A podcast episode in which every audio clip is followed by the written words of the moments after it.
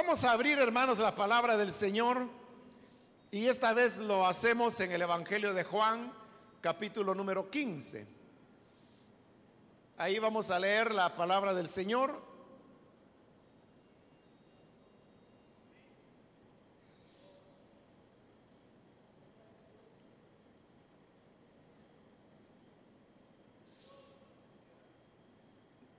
Dice la palabra de Dios en el Evangelio de Juan capítulo 15, los versículos 18 y 19. Si el mundo los aborrece, tengan presente que antes que a ustedes me aborreció a mí. Si fueran del mundo, el mundo los querría como a los suyos pero ustedes no son del mundo, sino que yo los he escogido de entre el mundo. Por eso el mundo los aborrece. Amén. Hasta ahí dejamos la lectura. Pueden tomar sus asientos, por favor, hermanos.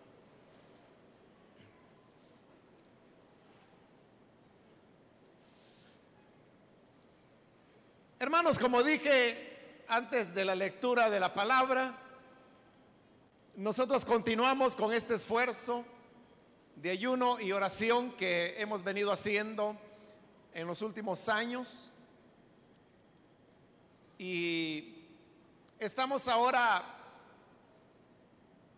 afrontando una situación en nuestro país que creo que eh, para todos representa un motivo de preocupación.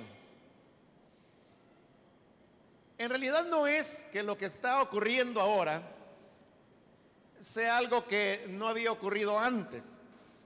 Los niveles de violencia que estamos viviendo hoy son similares a los que se tenían antes del año 2012. Uno de los elementos que ha cambiado es que antes las personas que eran asesinadas, como siempre, pues mayoritariamente son miembros de pandillas, pero también hay víctimas que no están relacionadas con eh, pandillas. Usted recordará que uno de los sectores más afectados es el sector de los transportes ha habido mucho motorista que ha sido asesinado, no en los últimos años, porque es una etapa que se superó, sino que en años anteriores. Pero ahora sucede que hay sectores de la sociedad que antes no eran alcanzados y que están siendo alcanzados. Ya hubo un primer fiscal que fue asesinado hace un poco más de un mes. También ha habido ataques contra jueces. Y lo más reciente es el enfrentamiento que se está dando entre policías y pandillas, donde hay ya varios eh, agentes que han perdido su vida y otros que han sido atacados. Eso hablando de la, clase de víctimas que hay ahora. Obviamente la mayoría continúan siendo siempre los miembros de pandillas, pero también eh, personas que a veces por razones de extorsión, a veces por malos entendidos, a veces simplemente por haber estado en el lugar incorrecto a la hora inadecuada, las personas pierden su vida. Pero le decía que no es que los niveles actuales no hayan habido en el pasado, realmente han habido momentos incluso peores. Y lo que ha ocurrido es que definitivamente ahora se encuentra ya cerrado totalmente el proceso de pacificación que popularmente la gente le dio el nombre de la tregua. Entonces, terminada esa etapa, simplemente lo que ha ocurrido es que se volvió a los niveles que habían antes que se iniciara ese proceso de tregua. De manera que los niveles que tenemos ahora eran los niveles que había en el año 2012 y por eso es que yo tengo muy claro el año porque fue precisamente en ese año cuando el proceso de pacificación comenzó. Pero la, actual situación ha movido a las personas a una eh, condición de, de temor. Obviamente el Estado sabía que al dar por finalizado ese proceso, habrían de venir las consecuencias que son las que se están viviendo hoy en día. Y por esa razón es que se han tomado medidas como por ejemplo la de colocar mayor cantidad de agentes de la policía en diversos sectores. Y usted lo habrá podido notar que en las últimas dos semanas aproximadamente, o semana y media, se, nota pues mayor presencia policial en diferentes lugares, pero contradictoriamente a la presencia policial que debería generar tranquilidad en las personas, les genera como una sensación de aún mayor temor. Yo he hablado con varias personas, hermanos y hermanas, que me dicen que, que al ver, por ejemplo, agentes de la policía en los autobuses, en lugar de sentirse seguros, les provoca mayor inseguridad. Porque actualmente se está desarrollando un plan que consiste en colocar vigilancia en 100 unidades del transporte público. Pero ¿por qué las personas sienten más temor? Bueno, porque ahora los policías se han convertido en blancos de ataque. Entonces dicen las personas, bueno, ¿qué tal si el policía va en el bus y por atacarlo a él me cae a mí, ¿verdad? O tal vez no es en el autobús, sino que puede ser en las calles, puede ser en los retenes, que ahora hay bastantes. Y no son policías de tránsito los que están haciendo los retenes, sino que los policías de otro tipo de tareas, lo cual significa que no son retenes para ver si las personas andan licencia o andan excesiva velocidad o si andan la tarjeta de circulación. No, es simplemente controles de seguridad, es otra cosa por la cual están poniendo los retenes.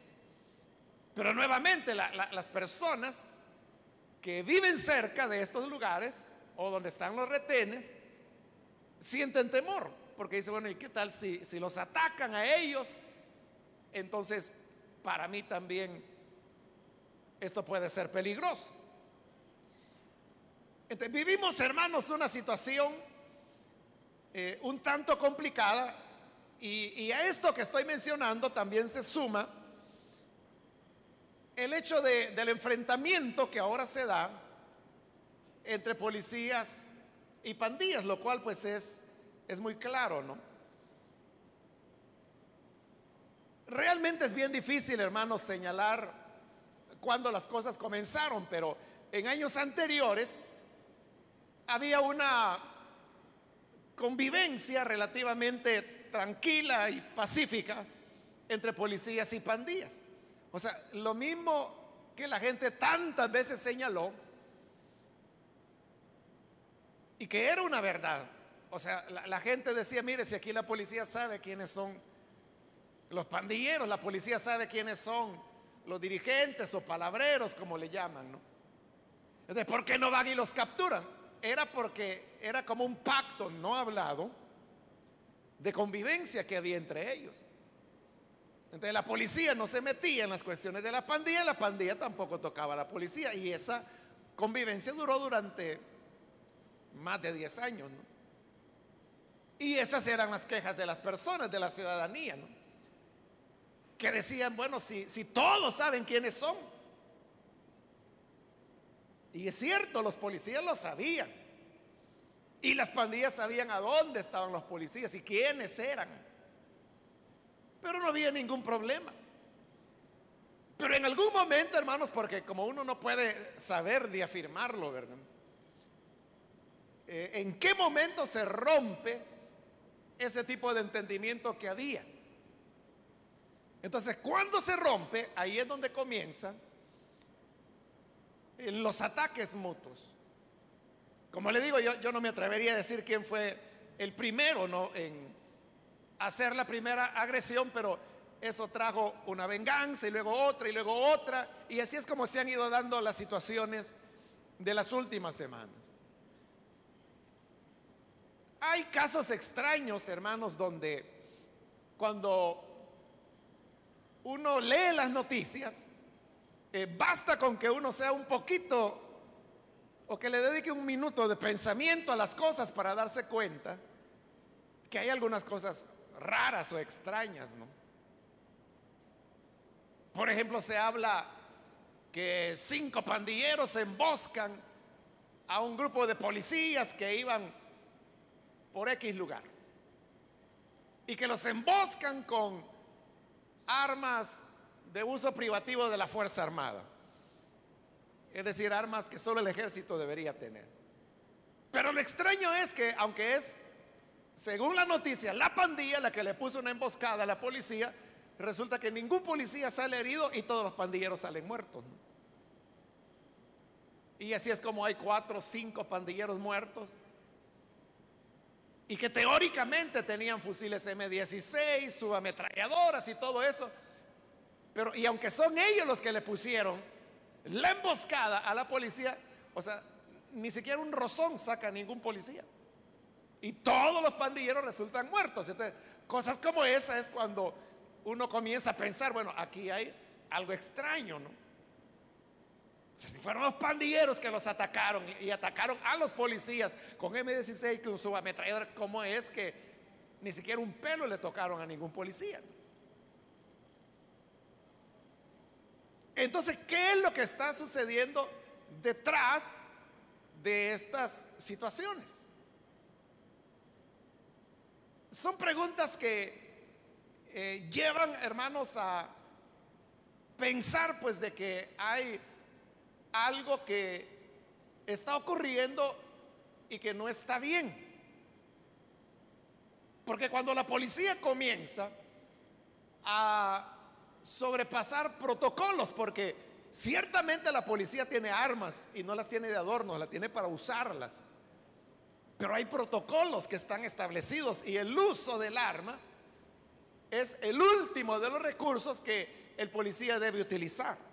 Y es más, cuando lo utiliza, también hay protocolos de cómo disparar en caso de ser necesario y tiene que disparar a la persona porque esa persona le está atacando, tiene que atacarle en partes o dispararle a lugares no vitales. Y como último recurso, o sea, si no hay ya opción, entonces es cuando pueden utilizar sus armas de manera letal. Eso es lo que dicen los protocolos. Pero el problema es cuando todos esos protocolos se están saltando. Y se comienzan a dar situaciones que son ya propiamente de, de ejecuciones. Y como el problema es que ni siquiera lo ocultan sino que usted sabe, ellos toman fotografías de las escenas y en las redes sociales usted sabe que eso circula rápidamente. Pero basta, hermano, como le digo, con que uno se tome un minuto de observación nada más para ver esas fotografías y uno se da cuenta que ahí pudo haber cualquier cosa menos un enfrentamiento. Paralelo a ello, uno de los periódicos de mayor circulación en el país publica, creo que fue esta semana que estamos terminando, en primera plana que se había descubierto un plan de las pandillas del Departamento de la Libertad en represalia a la matanza que se dio de siete miembros de pandillas, aunque los pobladores de la zona dicen que uno de los que mataron no era, ni había sido nunca miembros de pandillas, era el trabajador del lugar. Es esa clase de víctima que yo le digo que no tiene nada que ver, pero que estaba en el lugar y a la hora equivocada, ¿no? Aunque no tan equivocado porque era su lugar de trabajo, ahí tenía que estar. Pero este periódico revelaba un informe de inteligencia en el cual las clicas del Departamento de la Libertad, que son 13, organizaron en represalia eso que cada clica pudiese matar a dos agentes de policía en venganza a la matanza que ellos habían hecho ahí en un cantón de San José Villanueva. cuyas fotografías han circulado. Y como le digo, son fotografías que lo único que indican es que algo raro hay ahí. Porque hay cosas que simplemente no pueden ser. Y entonces comienza a desarrollarse, como son 13 clicas y son dos policías que hay que matar por clica, entonces son 26 agentes policiales. De ellos, hasta el día de ayer, iban ya 22 asesinados. El último que los medios han informado fue anoche, un cabo que este sería ya como el agente policial de más alta graduación que han matado hasta este momento, que fue acá del lado de Suchitoto que le mataron. Pero además de eso también han habido ataques a delegaciones de la policía. Han sido siete delegaciones las que han sido atacadas. Afortunadamente de los siete ataques, bueno, en dos de ellos las granadas que arrojaron no explotaron. En los otros cinco casos sí explotaron. Pero como son granadas caseras, eh, no han provocado daños en el personal de la policía. Y algunas veces el daño material de los inmuebles o de las cosas que tienen en las delegaciones, pues no ha sido ni siquiera mayor. Pero son ataques. Lo interesante, hermanos, es que en este plan que, que da a conocer este periódico, el mismo día que es dado a conocer, el ministro de Justicia y Seguridad estaba en un programa de opinión y entonces el periodista viene y le hace la pregunta, el periódico este informa que existe este plan. ¿Ustedes tienen conocimiento de él? Y el ministro de Justicia respondió, tenemos conocimiento de eso y de otras cosas, dijo él. Pero al decir que tenían conocimiento del plan, entonces está dándolo como cierto. Porque si fuera falso, era el momento de poder decir, no conocemos de eso o no sabemos que exista tal plan, pero al decir sí conocemos de ese plan y de otros que lo manejan ellos como inteligencia de seguridad, pero no los medios, este plan de alguna forma se filtró y llegó al periódico. Pero al decir que ellos reconocen que existe el plan, no se dio cuenta que también estaba dando por sentado otro elemento, y es que el plan parte de una venganza de las pandillas por una matanza ilegal que la policía había cometido antes.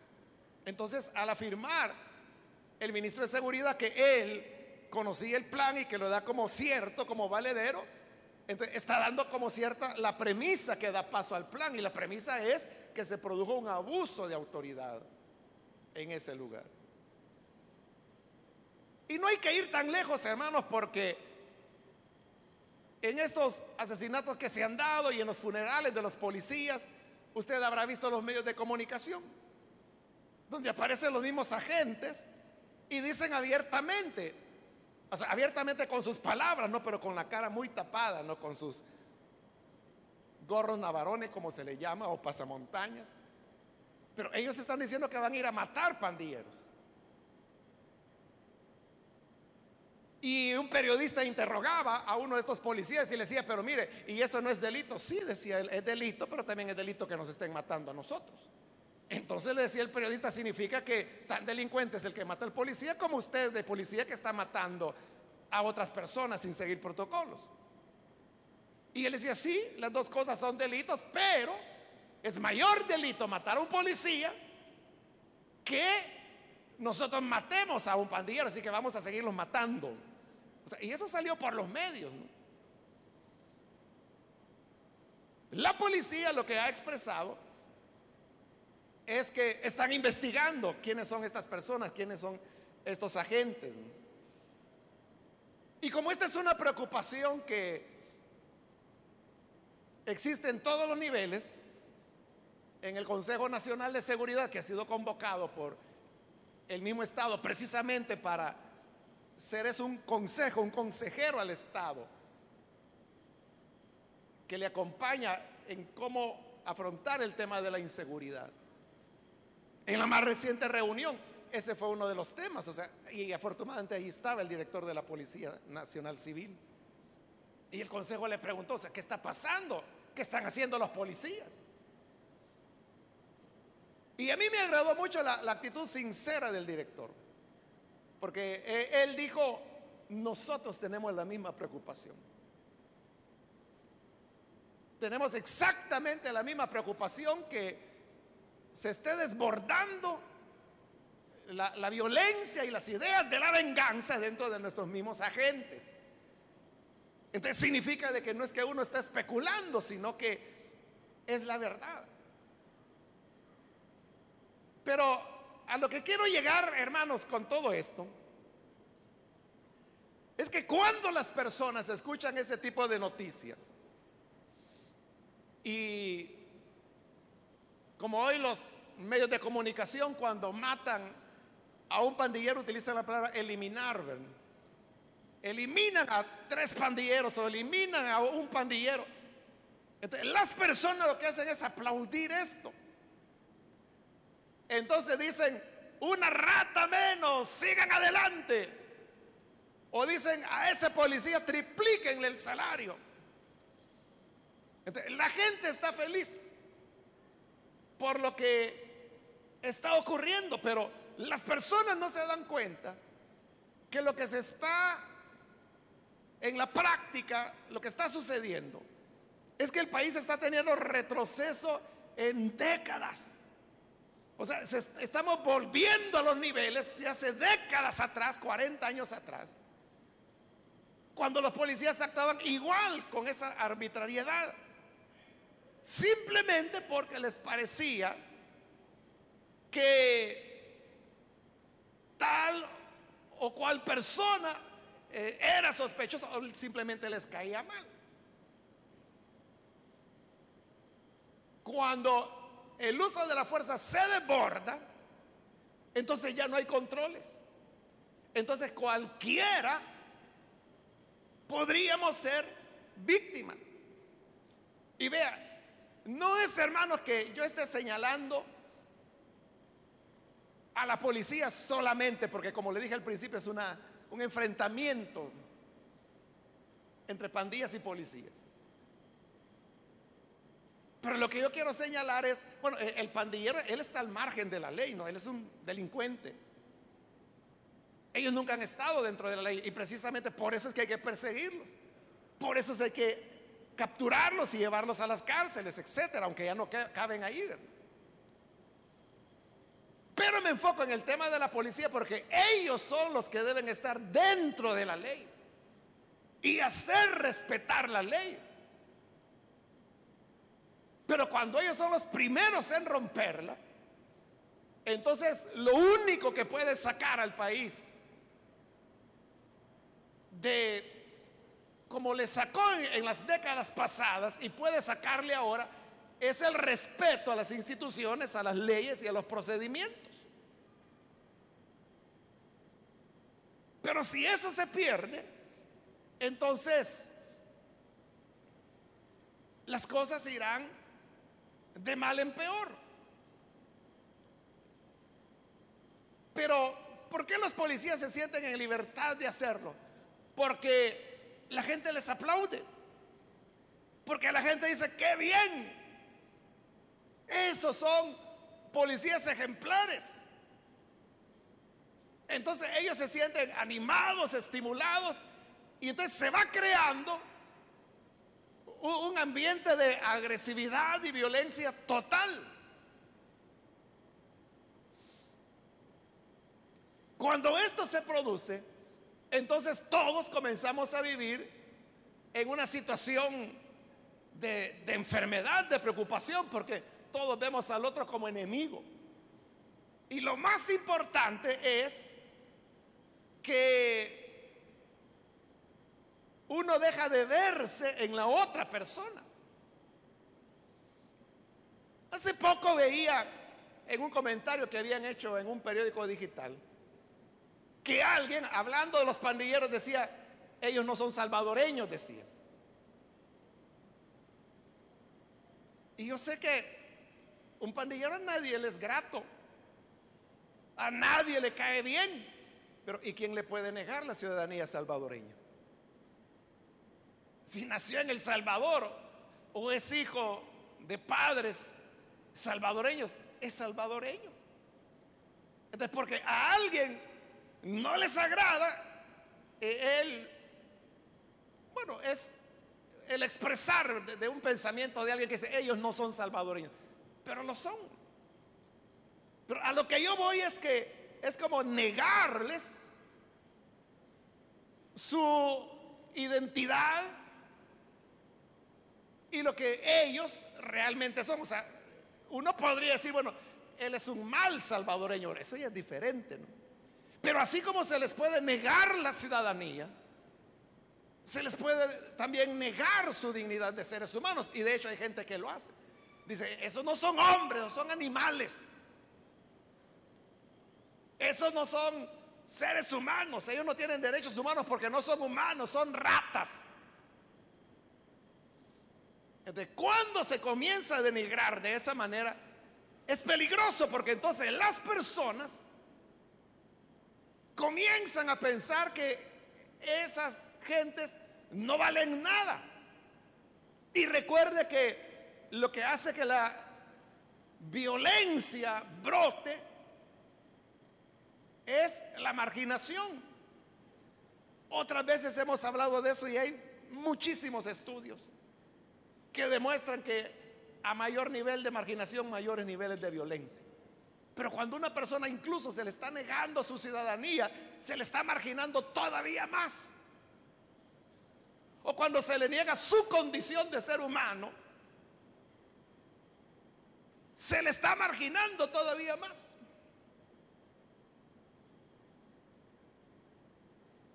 Lo cual significa que estamos agravando las situaciones de violencia, pero la gente cree que la violencia se resuelve con violencia. E, entonces dice, hay que darles duro, hay que matarlos a todos, hay que ir de casa en casa, salvadoreños, unámonos todos, armarse. Y cada quien haga patria, mate a un pandillero. Primero no se los va a acabar, porque se considera que son aproximadamente 60 mil los miembros de pandillas que hay en el país.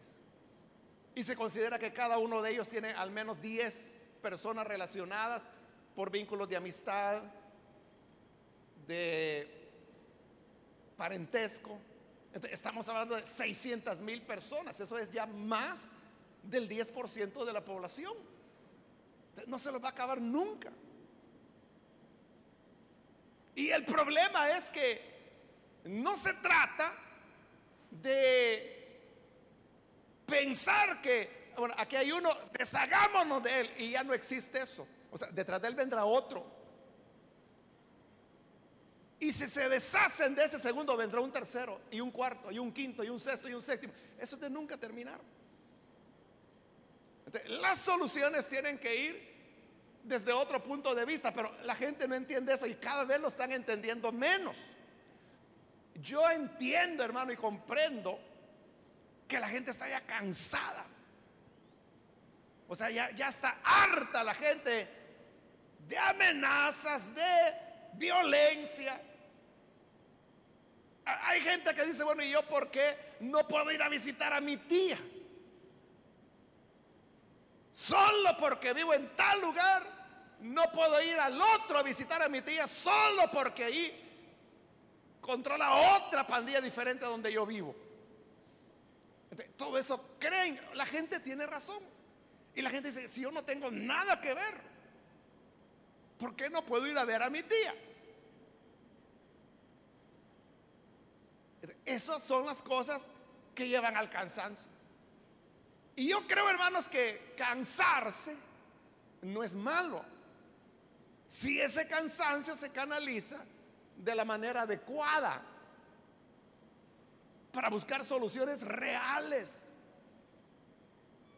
Pero como la, gente no tiene la paciencia, ese es el problema, hermanos, que los procesos de prevención a la violencia son esos, procesos. Y yo se lo he dicho varias veces, que para ver los resultados de un proceso de prevención a la violencia, hay que esperar 10, 15 años. Es decir, esperar que los que hoy son niños y que van a ser alcanzados por uno de estos procesos de prevención a la violencia, tienen que convertirse en adultos. Y si hoy tienen 3 años, hay que esperar 15 para que tengan 18. Y eso no se puede acelerar. Cuando la gente dice, bueno, ya, estos llevan gobernando nueve meses y no han hecho nada. ¿Y quién va a hacer en nueve meses algo? Si los gobiernos van a terminar y resultados todavía no van a ver porque solo duran cinco años. Es decir, que si se inician desde el primer día de gobierno los procesos de prevención a la violencia, que no se han comenzado todavía, pero suponiendo que así fuera, y suponiendo que se toman niños de tres años de edad, ese proceso actualmente llevaría como nueve meses.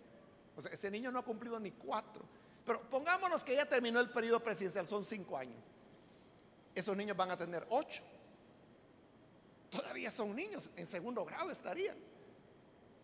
Todavía ellos no se puede decir que son personas rescatadas de la violencia, porque no ha transcurrido. Tiene que venir otro gobierno.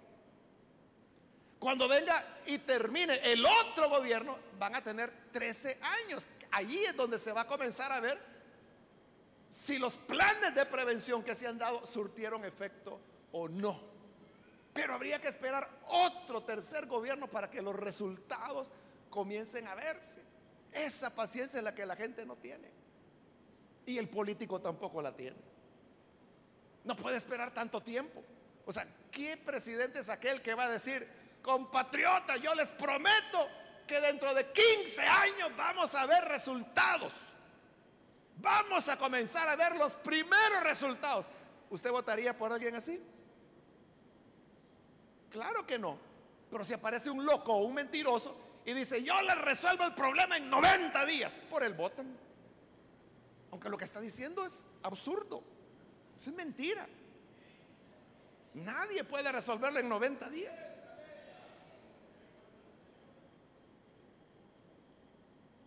las personas pierden eh, el ánimo, como le digo, sentirse cansado, sentirse harto ya de tanta situación, no es malo, pero esa frustración o ese cansancio hay que canalizarlo de la manera adecuada, pero la manera adecuada no es el tema de la violencia.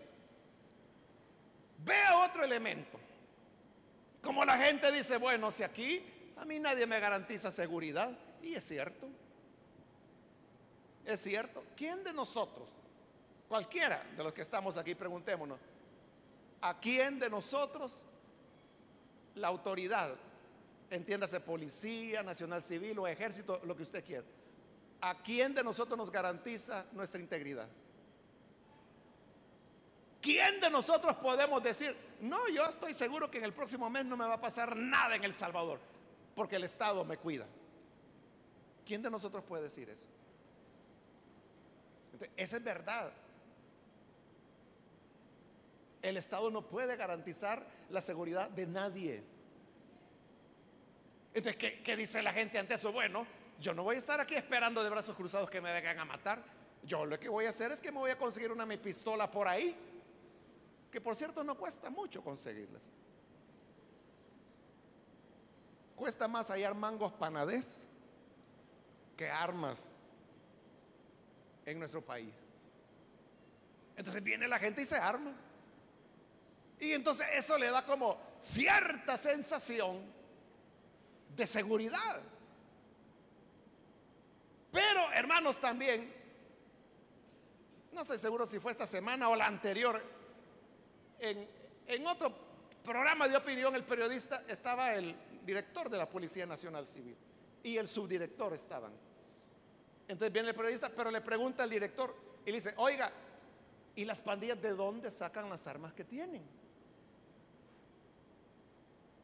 ¿De dónde las pandillas sacan las armas que tienen? Y viene el director y le responde con toda razón. Le dice, de la gente. La gente se la da. O sea, no significa que el ciudadano viene y va a la tienda de venta de armas, compra su arma legalmente, siguiendo todos los requisitos de ley, y luego viene, vaya pandillero, aquí está celado. Y no, no, no es así. Se las dan a las pandillas por medio del robo, por medio del hurto o por medio del extravío. Así es como las pandillas tienen armas. Ellos no tienen una logística o una infraestructura de importación de armas al país. ¿Alguna vez usted ha oído una noticia que haya aparecido donde sea y que haya dicho incautan lote de armas que venían para la pandilla tal o cual? ¿Alguna vez ha visto ese tipo de noticias? O hayan camión con 10 pistolas y 3 mil tiros que se supone venían para pandillas. ¿Ha visto alguna noticia de esas alguna vez? ¿Por qué no se ven? Porque no lo hacen las pandillas, no necesitan hacerlo. ¿De, dónde obtienen armas? De la gente, de esa gente que cree que está más segura si compra un arma. En una ocasión, hermanos, hace un año quizá, yo tuve la oportunidad de compartir en un foro sobre el tema de violencia siempre con el que actualmente es subdirector de la Policía Nacional Civil. En ese momento creo que no lo era todavía. No estoy seguro, no me ubico en el tiempo. Pero yo, yo le oí dar muchos datos a él de la Policía Nacional Civil. Y uno que me llamó la atención es que él decía que de todas las armas que se utilizan para cometer delitos, el 43% de ellas, de esas armas que se usaron para cometer delitos, estuvieron legales en algún momento en los últimos 10 años. 43%, está hablando casi de la mitad, pero recuerde que esas son armas que se incautaron ya habiéndose cometido el delito. ¿Cuántas no habrá que no se han usado para cometer delito o quizás ya se usaron, pero no han sido capturadas, no han sido retenidas todavía.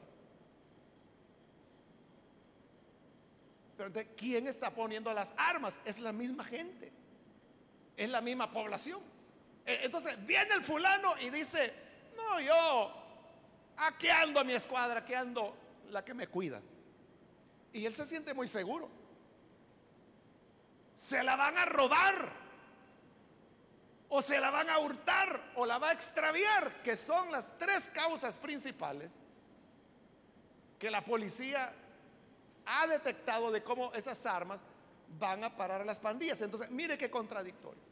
O sea, ahí está la gente quejándose y diciendo, ¿cómo es que estos tienen esas armas? ¿Cómo es que tienen dinero para comprar armas? Es que no tienen dinero para comprar armas. Las roban simplemente. ¿Y de quién se las roba? De la gente. La gente común, los que se llaman gente honrada, pero que piensan que tener un arma les va a proteger. Aunque, como en otras ocasiones hemos hablado ya del tema de las armas, una persona que tiene un arma porque cree que con eso se va a defender y va a estar más seguro, las estadísticas mundiales muestran que una persona armada tiene 16 veces más posibilidades de terminar muerto y con su propia arma ante una situación de asalto o de ataque que si no estuviera armado. Eso es lo que muestran las estadísticas mundiales. Es lo contrario. Una persona armada no está más segura. Está 16 veces más expuesta que una persona desarmada. Pero le estoy dando todos estos elementos para que usted vea cómo es que está, hermanos, el ambiente en medio nuestro. Entonces los ánimos están caldeados, la gente se está armando, la gente quiere defenderse, no se dan cuenta que cada quien que consigue un arma, esa arma va a ir a parar tarde o temprano a las pandillas.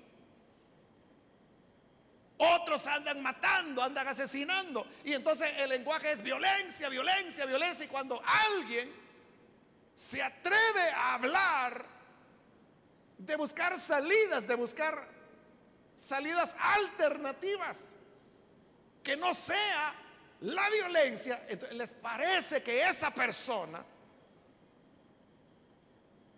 es un traidor o, es un defensor de los pandilleros o que él mismo es un pandillero, aunque no sea así. Y ante esta situación que vivimos, uno podría preguntarse, ¿cuál debe ser la posición nuestra como cristianos? ¿Debemos entrar en, la misma carrera.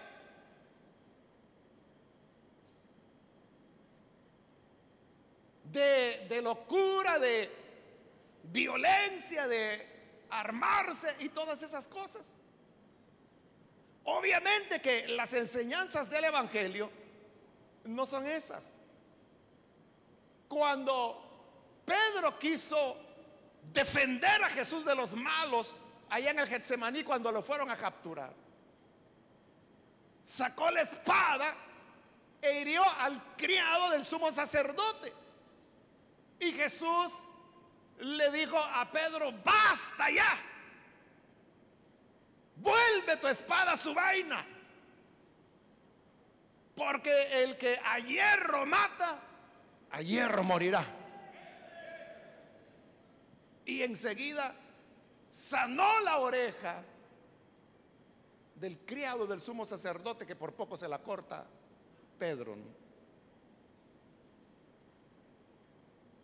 Ese fue un modelo y un ejemplo claro del rechazo del Señor hacia el tema de la violencia.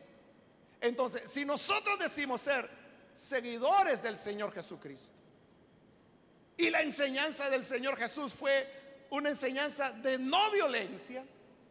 Nosotros también debemos seguir con esa línea y hablar de reconciliación, hablar de perdón en una época cuando utilizar esa palabra es tan complicado. Yo creo que los policías que piensan que rompiendo la ley van a resolver las cosas, ellos son rescatables. La gracia del Evangelio les puede iluminar y moverles de su pecado para que comprendan las palabras de Jesús que dijo, el que hierro mata, hierro morirá. Porque todo lo que el hombre siembra lo cosecha. Sembramos violencia, vamos a cosechar muerte sembramos paz, vamos a cosechar misericordia. Pero también los miembros de pandillas pueden ser rescatados, pueden ser transformados. Usted sabe que hay gente que dice, no, esa gente ya no tiene remedio, jamás se van a componer. Hay que deshacerse de ellos. Pero nosotros creemos que el Evangelio de Cristo tiene poder para transformar a las personas.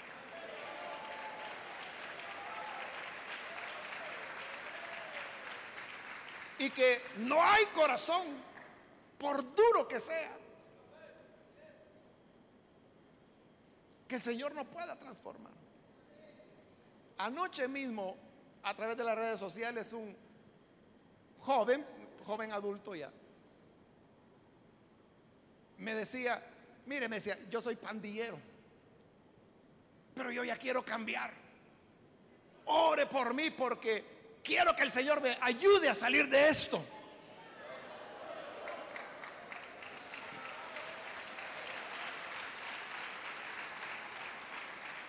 Y yo le decía, claro, aférrate de la mano de Jesús, pídele misericordia. Y Él te va a mostrar la, puerta, la salida. Y luego Él me respondió, gracias, me dice, eso es lo que yo quería escuchar. Pero por favor, ore por mí. Y yo le dije, mañana es el ayuno, le dije. Y mañana estamos orando para que el Señor salve a los miembros de pandilla. Así que vamos a orar por ti.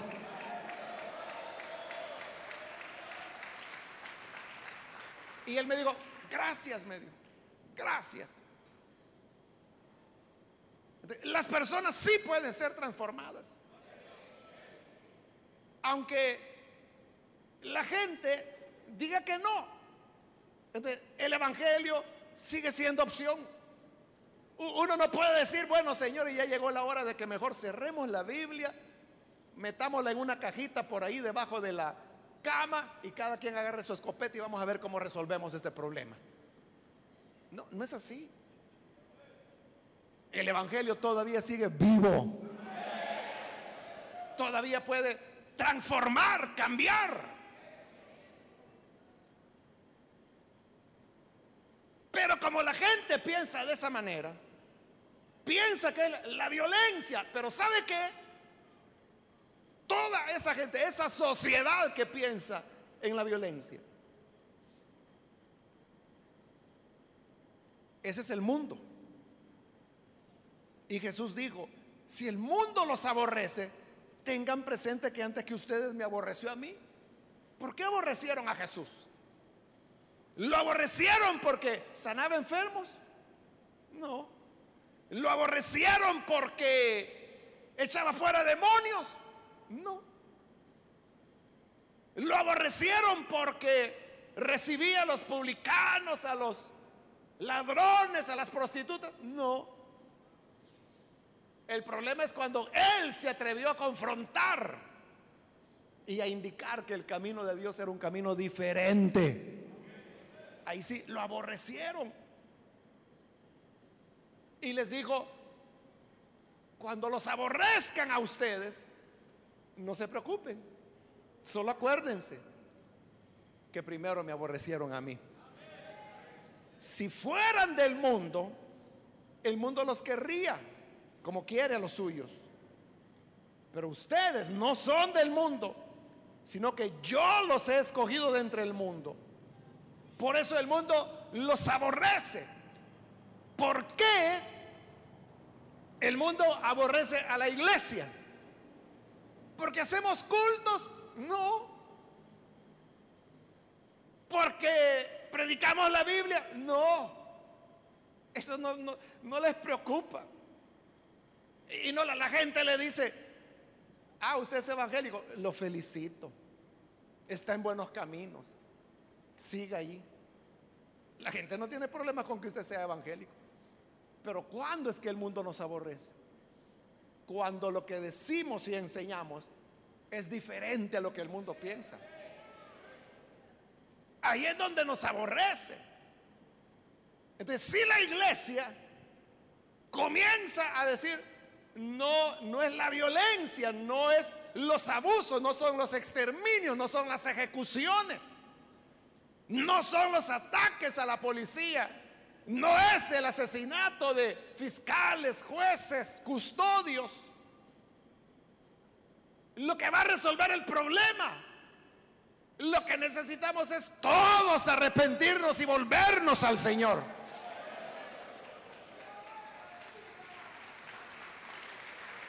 Eso le va a caer mal al mundo. ¿Y sabe qué van a decir? O le van a decir cobarde. O le van a decir defensor de pandilleros. O pandillero le van a decir de una vez.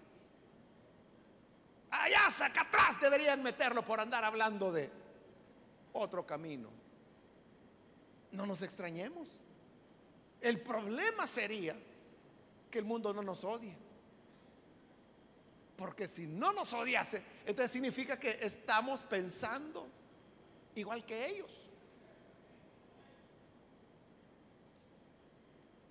Porque no hablamos de armarnos. Al contrario, armamos de desarmarnos. El 70% de los asesinatos en el país se cometen con armas de fuego. Si no hubiesen armas de fuego, imagínese la reducción sustancial que habría en los homicidios. Hay gente simple que dice, sí, pero entonces si no hay armas, van a utilizar machetes, cuchillos, piedras. Sí, sí. De hecho, las usan. Pero las armas blancas, como se les llama, no armas de fuego, sino que armas blancas, hieren más que lo que matan.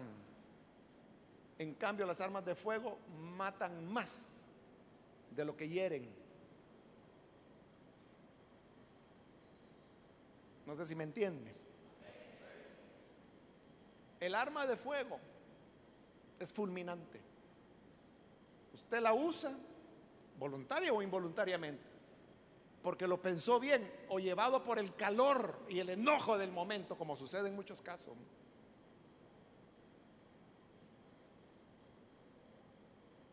Y usted no puede impedir una muerte. Pero con un garrote, un cuchillo, un puñal, usted puede agredir a la otra persona. La otra persona tiene la oportunidad de defenderse. Pudiera ser que usted lo hiriera y que lo hiriera gravemente. Pero cuesta mucho más matar con un arma blanca. Pero oiga, lo que yo estoy diciendo es contrario a lo que el mundo piensa. ¿Qué tipo de propuesta es esta? Que ante la situación que se está viviendo, venimos y decimos, El Salvador debe desarmarse. ¿Qué va a decir el mundo? ¿Están locos? Que se desarme tu mamá, van a decir. Pero nosotros lo que vamos a hacer es comprar cañones, porque esto, guerra quieren, guerra van a tener. Ese es el pensamiento del mundo. Entonces la iglesia con el Evangelio choca con el mundo.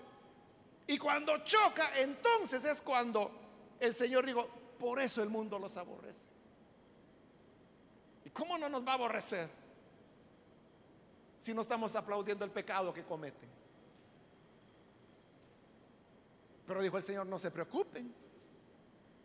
Acuérdense que antes de aborrecerlos a ustedes, me aborrecieron ya a mí. ¿Y por qué aborrecieron al Señor? Porque Él dijo, el que te obligue a llevar una carga por un kilómetro, llévasela a dos. El que te golpee en una mejilla, vuélvele la otra. El que quiera quitarte tu capa, que sería su suéter, dale la camisa también. Al que quite lo que es tuyo, no le pidas que te lo devuelva. Eso es contrario a lo que el mundo piensa. El mundo habla de dando y dando, ojo por ojo, diente por diente. Me hacen, yo hago.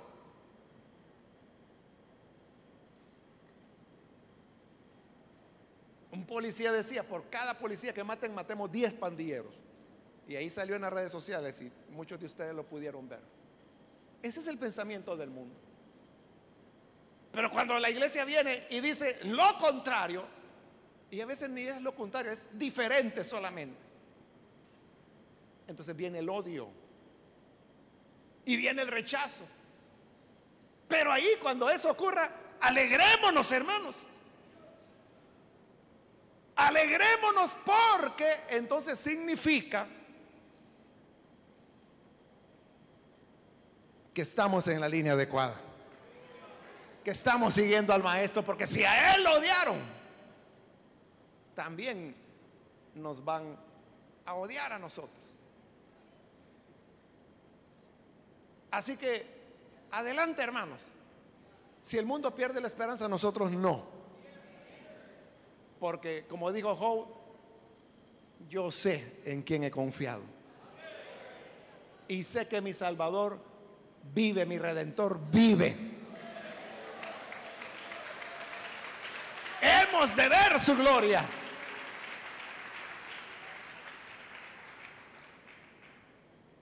Así que no importa, hermanos,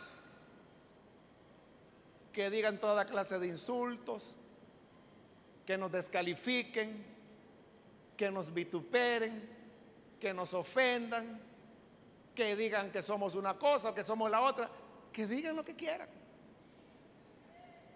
Pero nuestra responsabilidad es seguir anunciando el Evangelio de Cristo. Así que vamos a seguir, hermanos, con este esfuerzo. Y ahora más que nunca.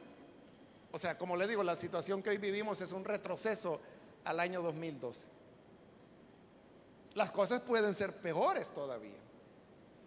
De hecho, han habido ya momentos en el pasado peores. Estamos en este momento entre 15 y 16 asesinatos diarios. Ha habido momentos de nuestra historia nacional de 22 asesinatos diarios en el pasado. Pero nosotros creemos que Dios es fiel, que nos escuchará y que nos dará la salida.